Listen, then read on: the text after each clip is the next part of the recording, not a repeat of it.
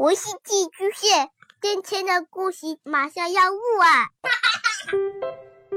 孩子的世界充满了色彩和欢乐，用有温度的声音讲你爱听的故事。白羊叔叔和大明的晚安故事。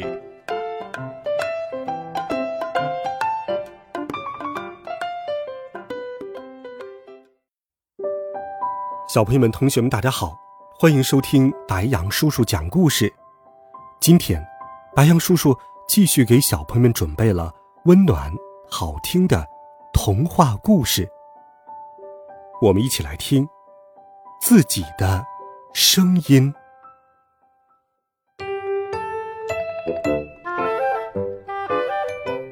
森林合唱团正在排练一首歌曲，咯吱吱，咯吱吱。森林里来了一只小耗子，小耗子啃木头，啃呀啃呀，磨牙齿，咯吱吱，咯吱吱。大家唱的都很齐，唯有小耗子跟不上拍子，不是快就是慢，惹得黑猩猩指挥很生气。他质问小耗子：“小耗子。”你怎么老是唱不齐？我，我也不知道。小耗子低着头说：“是不是因为唱的是小耗子啃木头，你就故意不好好唱？”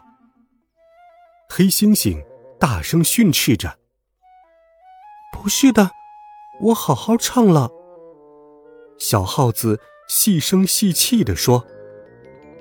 我知道，小耗子就爱啃木头的。大家一听，哈哈大笑起来。哎哦，不许笑，不许笑，继续排练。黑猩猩指挥，用力挥动着指挥棒。咯吱吱，咯吱吱，森林里来了一只小耗子。小耗子还是唱不齐。不仅唱不齐，他还跑了调。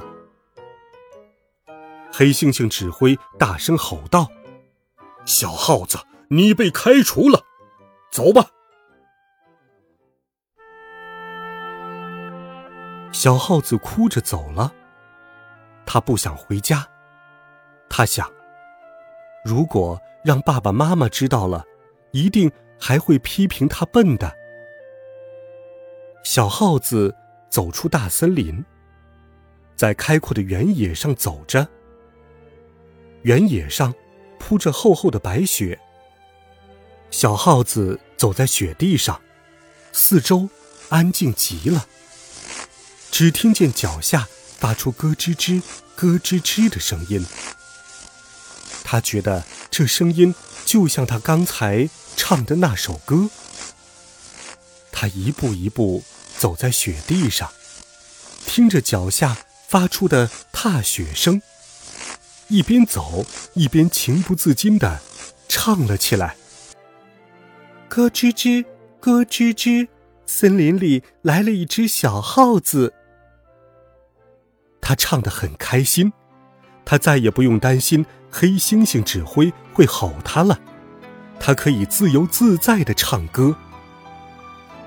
他放开喉咙，大声的歌唱，他的歌声很嘹亮，传得很远，很远，一直传到了大森林里。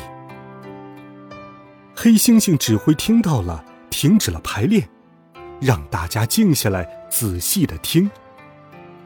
黑猩猩连连说：“你们听，你们听。”他唱的多么准确，多么轻松，多么自然，多么……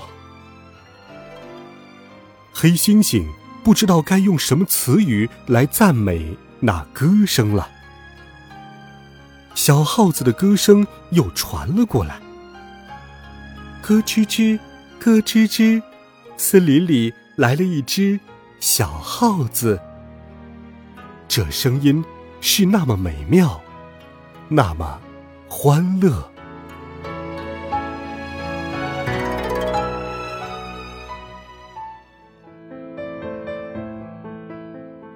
好了，孩子们，你有和小耗子一样的经历吗？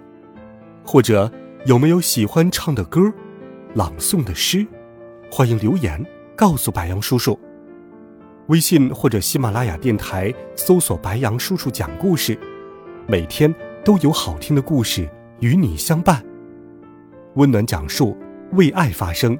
我们明天见，晚安，好梦。